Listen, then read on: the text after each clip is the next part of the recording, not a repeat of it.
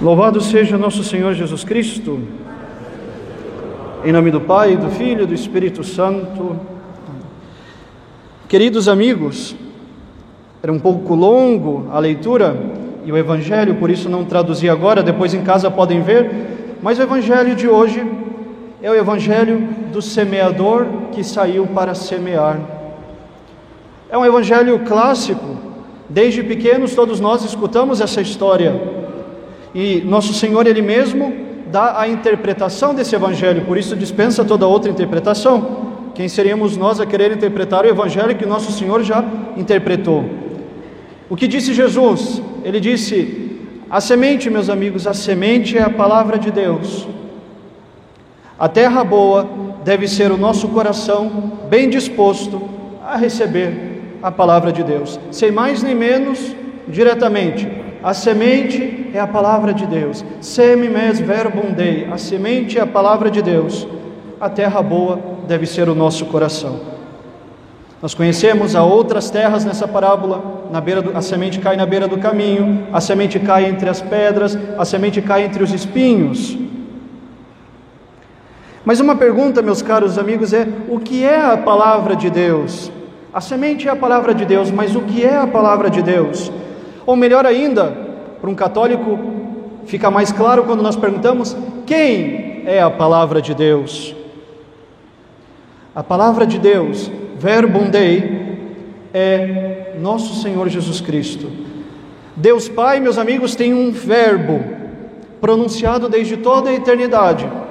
Esta é a sua palavra, é o seu Filho unigênito, Deus Filho. Portanto, quando nós dizemos assim, nós recebemos a palavra de Deus, é, isso quer dizer que nós recebemos nosso Senhor Jesus Cristo, nosso Senhor Jesus Cristo e toda a sua obra. E aqui entra um erro dos protestantes, os ditos evangélicos, que dizem receber a palavra de Deus como se, meus amigos, essa palavra fosse um livro.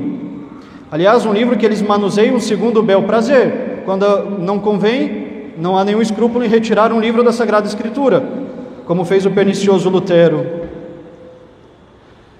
Os protestantes olham para a palavra de Deus como se ela fosse um livro, quando na verdade a palavra de Deus é uma pessoa. É Deus Ele mesmo, a segunda pessoa, Jesus Cristo, e só pode receber essa palavra quem recebe Jesus Cristo. Jesus Cristo e suas obras. A Igreja Católica é a obra de Deus. Quem não aceita a obra de Deus, não aceita a palavra de Deus. Quem despreza as leis da igreja, despreza a palavra de Deus, porque não é a lei da igreja ou a palavra da igreja, é a própria palavra de Deus, que é uma pessoa e não um livro. A palavra de Deus só existe, portanto, na igreja católica. E se Jesus é a palavra de Deus, meus amigos, se Ele é o Verbo feito carne, o que Ele quer dizer? O que Ele tem a comunicar à humanidade? Pois bem, Ele tem a pronunciar, a comunicar a nossa salvação. Jesus quer nos falar da nossa salvação e ser terra boa para receber bem a palavra de Deus significa, meus amigos, significa aceitar viver em busca da nossa salvação, em busca da nossa santidade. Porque, como diz São Paulo, a vontade de Deus é a nossa santificação. E existem obstáculos que impedem a nossa santidade. Estes obstáculos estão representados na leitura, na, na, na, na parábola do Evangelho de hoje. A indiferença, em primeiro lugar, é um obstáculo. A indiferença, simbolizada pelo caminho nos quais caíram as sementes. Caminho ao lugar da passagem, não há nada de estável. A indiferença, a inconstância, simbolizada nas pedras entre as quais caíram algumas sementes. As pedras que rolam são inconstantes. E um outro obstáculo, além da indiferença e da inconstância, outro obstáculo da nossa santificação são as nossas paixões viciadas. simbolizadas nos espinhos que, sufoca, que sufocaram a semente que foi plantada. E todo o nosso trabalho sacerdotal, meus amigos, toda a nossa vida de padre, é viver para arrancar dentre vocês, do meio do coração de vocês, que são a terra onde é plantada a palavra de Deus, todo espinho e toda pedra, e evitar que a semente caia na beira do caminho da alma de vocês. Ou seja, nós padres vivemos para arrancar de vocês uma vida entregue às paixões viciadas, à indiferença para com Deus e à inconstância na vida de, de amizade com Deus. Nossa vida de sacerdotes, nossa missão como padres é atualizar no mundo, meus amigos, aquele labor incansável que São Paulo diz que viveu e que nós ouvimos na leitura da missa de hoje. Leiam depois a tradução desta grande epístola, é uma das maiores epístolas que nós temos é, em leitura na missa, onde São Paulo conta tudo o que ele fez para poder pregar a palavra de Deus, semear a boa semente, tudo que ele teve que suportar em vista da, vamos dizer assim, do bem dos fiéis ao plantar essa semente. São Paulo, por ser ministro do Cristo, suportou as prisões, os açoites, os perigos de morte, suportou três naufrágios, foi apedrejado pelos judeus, enfrentou perigos de ladrões, de rios, de estrangeiros e de compatriotas. Suportou tudo isso, como ele mesmo diz, meus caros amigos, para que os corações dos fiéis se tornassem terra boa, para acolher a palavra de Deus, para que eles vivessem em santidade. Assim somos nós, padres, longe de me querer ou colocar outro padre ao mesmo patamar de São Paulo. E é verdade que talvez nós não enfrentemos as mesmas tribulações que São Paulo, mas nós temos todos em nossos corações os exatos e mesmos sentimentos do, do apóstolo das nações. Nós até podemos não ser os sacerdotes que vocês gostariam de ter, um Padre Pio seria muito melhor. Dom Bosco seria muito melhor. Mas é o que tem. Mas, pela santificação de vocês, para que vocês sejam santos, nós faríamos o que estivesse ao nosso alcance e além, se possível fosse. Porque, meus amigos, cada coração verdadeiramente sacerdotal se preocupa de fazer com que os corações dos seus fiéis se tornem terra boa. E resumindo, meus amigos, nós lutamos para que o pecado seja extirpado da vida de vocês. Quem é o padre? É o homem que luta para que o pecado desapareça das almas dos fiéis. O salmista diz: Eu exterminarei todos os pecadores da face da terra. O próprio rei Davi cantando, ele que depois de ter cometido as barbaridades do seu pecado, ele passava de um exagero a outro, estava lá afundado no pecado, reza o Salmo 50 e depois vem dizer: Eu, Senhor, em matutines na madrugada eu exterminarei todos os pecadores da terra. E na verdade, esse é o Padre, aquele que extermina os pecadores, destruindo o pecado nas almas, para que estes se tornem santos. E todos sabemos, meus amigos, que o sacramento da confissão, o sacramento da penitência, é o meio privilegiado, é a arma mais poderosa que um sacerdote tem para destruir o reino do pecado nas almas dos fiéis.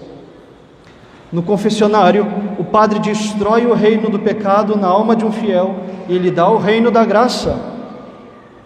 Por isso, a confissão, meus amigos, a confissão nós precisamos converter a nossa mentalidade sobre o sacramento da confissão. Vejam, ela não é um sacramento de devoção, uma coisa que faz parte da nossa checklist, que no fim da semana a gente precisa ver se se confessou menos uma vez por semana, só por fazer, como se fosse um, algo que fizesse parte de uma listinha na nossa vida espiritual. Meus amigos, a confissão é o sacramento da nossa conversão. Ou seja, ela não é um passaporte para eu poder comungar. Então eu peco durante a semana, no domingo eu vou à missa e eu tenho que dar um jeito de me confessar para poder comungar, e aí durante a semana eu volto para o meu pecado. Não. Ela também não é um passaporte para assistir à missa de domingo com uma consciência mais tranquila. Os que têm medo de viajar de avião, fazer longas viagens, não é um passaporte para bem morrer na estrada caso venha cair o avião ou o carro virar. A confissão é o grande momento da nossa conversão. E conversão, meus amigos, quer dizer não retornar ao pecado confessado. Conversão quer dizer preferir morrer a pecar novamente. Que um fiel seu esteja acostumado com o pecado, habituado em viver em estado de pecado, essa eu lhes garanto é a verdadeira angústia de um sacerdote. É o que faz perder os cabelos, engordar o padre numa ansiedade, são os seus fiéis que não se convertem, que vivem em estado de pecado, que não lutam para mudar de vida, porque não é tranquilo, assim como não era tranquilo São Paulo, o padre que sabe que tem fiéis que não buscam lutar contra o pecado. O que mais precisamos fazer, meus amigos, para lhes convencer que o pecado mortal é a coisa mais detestável da nossa vida de cristãos? Nós faríamos o que estivesse ao nosso alcance para lhes convencer a todos de que abandonem o pecado mortal. Porque são muitos, meus amigos, muitos, os homens e mulheres que vivem habitualmente em pecado mortal. São muitos aqueles que são absorvidos quase que inteiramente, vejam, pelos negócios da vida, estão extremamente ocupados em pensar nas questões profissionais, estão devorados por uma sede incansável, insaciável de prazer e de divertimento, e que vivem numa indiferença terrível para com Deus. Nós que acompanhamos os doentes em hospitais, quando nos chamam para dar a extremunção, ou quando nós vamos a um velório, fazer um enterro no cemitério, e vamos lá atender um e está tendo outro enterro, ou então tem outros doentes no mesmo quarto no hospital, como padres nós constatamos a terrível realidade de que muitos homens têm descido ao sepulcro sem se preocupar com nada mais que não seja o fato de terem de abandonar as coisas aqui desse mundo. Não pensam mais em Deus, não pensam mais em conversão, não pensam que há uma eternidade dali para frente, feliz ou infeliz, e que não terminará mais, preocupados unicamente em ter que deixar as coisas desse mundo.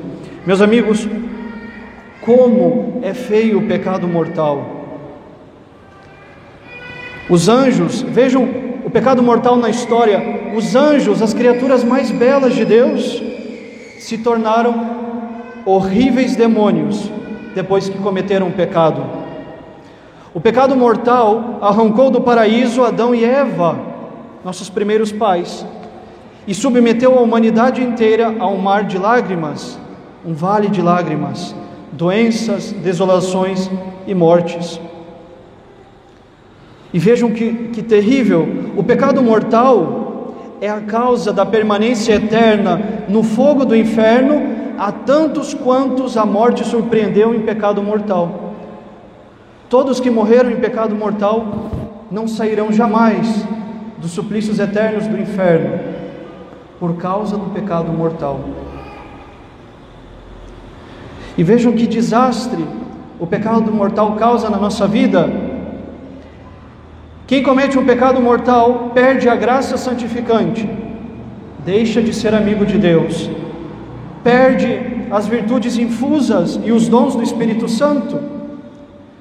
Quem comete um pecado mortal é cortado da vida de Cristo, como os ramos são cortados da videira. Quem comete um pecado mortal perde a presença da Santíssima Trindade na sua alma perde os méritos, todos os méritos adquiridos antes do pecado, nós os perdemos com o pecado mortal.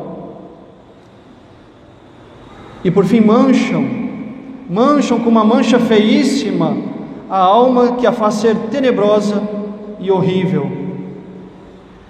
A pessoa pode ser simpática, pode ser agradável de se viver, pode ser risonha, pode ser divertida, mas se está em pecado mortal, é rindo, é risonha e é simpática, que vai padecer eternamente o fogo do inferno. A pessoa pode ser agradável de se viver, pode fazer tudo pelo amigo, mas se ela não luta contra o pecado, a sua alma é, no meio dessa simpatia toda, a mais feia das almas. O pecado mortal faz com que o pecador se torne escravo do demônio, posse do demônio. O demônio poderá reivindicar essa alma diante de Deus. Por fim, dá ao pecador a pena eterna. E vejam, no fim das contas, que desgraça quem tem um pecado mortal na sua alma tem o inferno dentro de si. Assim como quem tem a graça tem o céu, quem tem o pecado mortal tem impotência, o inferno dentro de si. Entendem agora, meus amigos, o motivo de como sacerdotes nos consumirmos até o nosso último esforço para que os senhores sejam arrancados definitivamente do reino do pecado e lançados no reino da graça, no reino da vida eterna. Quantos dentre de nós, dentre de nós perdemos a verdadeira consciência e a gravidade dos pecados mortais? Quantos estão atrasando a sua conversão? Se nós pensarmos bem em todas as consequências do pecado mortal, essas que eu acabo de enumerar, e, sobretudo, com a ajuda de Deus que nós devemos implorar humildemente na oração, a nossa alma irá adquirir um horror cada vez maior ao pecado mortal, até decidir-se a romper definitivamente com ele e permanecer firme na resolução de antes morrer do que pecar. Encaremos, meus amigos, com seriedade a nossa vida na graça de Deus que a palavra de Deus, a semente, encontre boa terra em nós, mas que para isto afastemos dessas terras o veneno dos nossos pecados. Não tem agricultor que planta semente sem antes trabalhar a terra, virar a terra, arar a terra. Deus só encontrará terreno fértil em nossa alma se nós a trabalharmos, arrancarmos a erva daninha, retirarmos todo o mato, as pedras, o pecado, e eu pergunto, com desejo de fitar-lhes nos olhos, eu pergunto: se você sabe o que você deve fazer para evitar o pecado mortal, para abandonar o pecado mortal que você vive, por que você ainda não fez? Se você sabe o que você deve fazer, por que, meus amigos, vocês ainda não fizeram? E eu respondo, porque eu sei a resposta. Você não fez porque certamente talvez lhe falta amor a Deus, ou seja, ocupação excessiva demais com o trabalho e os prazeres. Ou então é indiferença. Porque para você então tanto fez ou tanto faz, e que horror para um católico, tanto fez ou tanto faz, se a sua alma é um paraíso de delícias, onde habita nosso Senhor, pela graça divina, ou se a sua alma é um prelúdio do inferno, que lhe será dado em recompensa se nesse estado você vier a morrer. Não brinquemos, meus amigos, com a nossa confissão, não brinquemos com a nossa santificação, não brinquemos, meus amigos. Permito fazer um parênteses aqui. Muitos fiéis, vejam, não há nenhum problema praticamente falando, recebem a graça, a confissão é válida, mas muitos fiéis preferem fazer um malabarismo todo na cidade, uma peregrinação, atrás de um padre para confessar, ou atrasam a confissão por vários dias, só para não ter que voltar com o padre, vão comigo, para repetir os mesmos pecados, para dizer a mesma coisa, por vergonha de ter que confessar outra vez, de ter que pedir outra vez, de falar outra vez. Meus amigos, nós somos padres para isso. Se nós não pudéssemos lhes ouvir em confissão quando o pecado lhes bate a porta, para que nós serviríamos? Eu lhes garanto, como padre, que o padre é um ser praticamente escandalizável. Não há nada que nós não tenhamos ouvido, ou até pode ser, o ser humano é capaz de tudo. Não há nada que não tenhamos ouvido, não há nada que não tenha sido cometido tantas vezes, mas não há nada tão gratificante para um padre do que perdoar o seu filho em nome de Deus mais uma vez, de lhe conceder o perdão. Os senhores não precisam de malabarismos. Os senhores podem sim contrariar a vergonha interna e confessar os seus pecados. Às vezes a gente entra na igreja, em algum horário de confissão, numa catedral, na basílica, e vê lá uma fila dos nossos fiéis, todo mundo olhando um pouco descontraído, um pouco assim, oi padre, né? Não há problema, venham, peçam ao padre, incomodem ao padre, incomodem os padres de vocês. Nós somos seres humanos, apesar de padres, tudo isso que eu relatei da figura do padre de São Paulo, eu gostaria de ser melhor para vocês. E é verdade que às vezes a humanidade do padre fala mais alto. Vocês vão bater a porta e vão dizer: Padre, pode atender uma confissão? O padre vai respirar fundo, vai olhar para cima e vai dizer: Sim. Mesmo que dentro ele diga: Outra vez, não, estou cansado. Mas é, a nossa, é o nosso dever. E se vocês se tornam pertinentes com o padre, vocês santificam o padre, importunem os padres, cobrem. Não respondeu no WhatsApp? Venha depois da missa. Diga para o padre: se eu for para o inferno, o senhor também vai porque não cumpriu o seu dever.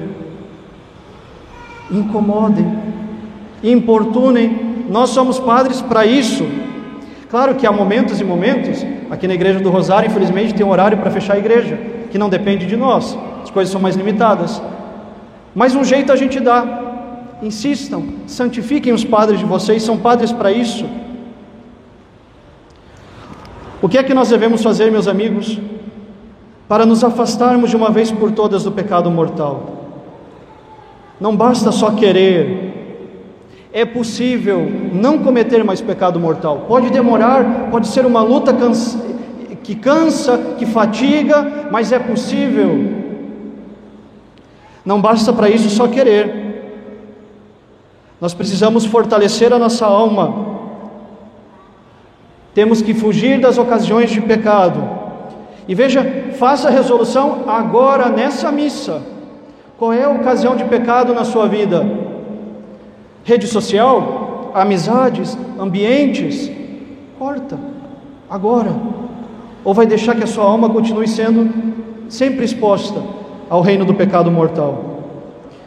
Fugir das ocasiões perigosas frequentar os sacramentos, da confissão eu falei muito, a Eucaristia.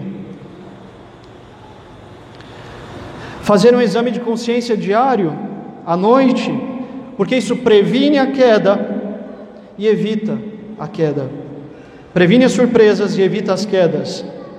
Meus amigos, ter muita devoção a Nossa Senhora, ocupar-se sempre e proveitosamente, proveitosamente bem. Não esqueçam, o ócio a preguiça, eles são os pais de todo pecado. Enfim, meus amigos, pedir a Deus a graça eficaz de nunca mais ofendê-lo. Talvez vocês façam a resolução, talvez estão fazendo esforço, talvez estão tentando e ainda não conseguiram. Então só tem uma coisa que vocês podem fazer: não desanimar. Não desanime.